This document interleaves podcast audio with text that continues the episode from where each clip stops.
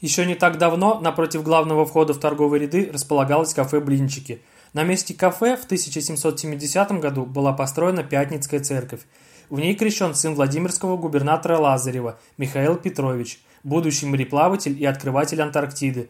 В 1929 году храм закрыли. После этого в здании располагались филармония, кинотеатр, художественный салон. В 1960 году бывшую церковь снесли. Сейчас на этом же месте завершают строительство новой церкви. Еще одна церковь располагалась недалеко от Золотых ворот, на месте нынешнего жилого дома номер 9 по улице Большая Московская. Сейчас перед этим домом остановка общественного транспорта, улица Спасская. Церковь во имя Николая Чудотворца была построена в 1690 году. При ней находилась колокольня, которая была около 50 метров в высоту.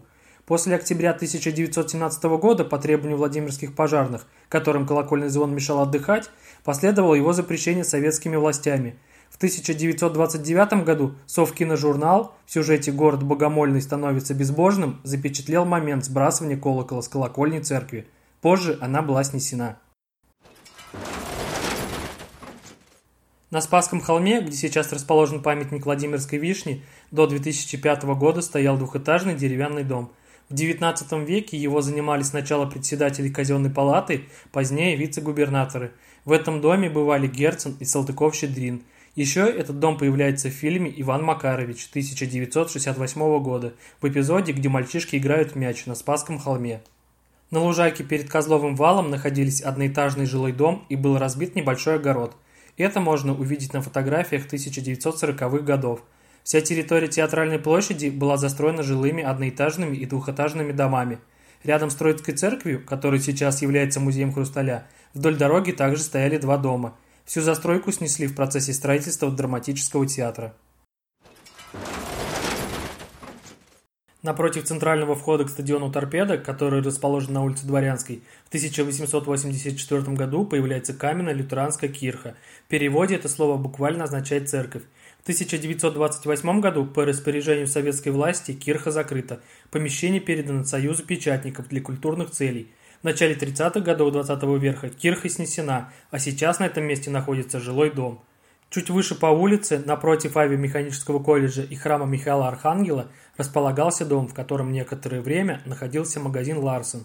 Здание можно увидеть на фото 1960-х годов и в одном из эпизодов фильма «Полеты во сне и наяву» 1982 года. В 2006 году оно было снесено. Между домом номер 7 по улице Студеная гора и филармонией стоял двухэтажный дом XIX века. Дом имел статус памятника и охранялся государством. В нем в начале XX века была конспиративная квартира владимирских революционеров. Но несмотря на это, дом был снесен в 1989 году. Градостроители хотели построить на этом месте гостиничный комплекс, но в итоге это место не было застроено до сих пор.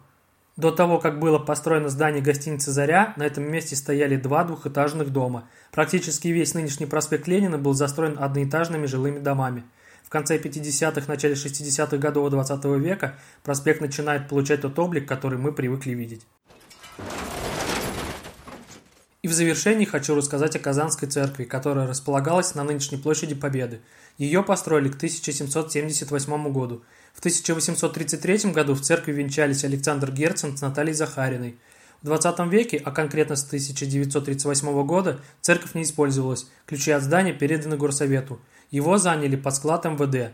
В 1950 году ходатайство верующих об открытии храма отклонено исполкомом облсовета. В здании храма размещен кинотеатр «Буревестник». В 1966 году исполком Владимирского горсовета решил, что кирпичное здание кинотеатра «Буревестник» нужно сломать и очистить площадку. В феврале 1970 года решение было выполнено и церковь снесли.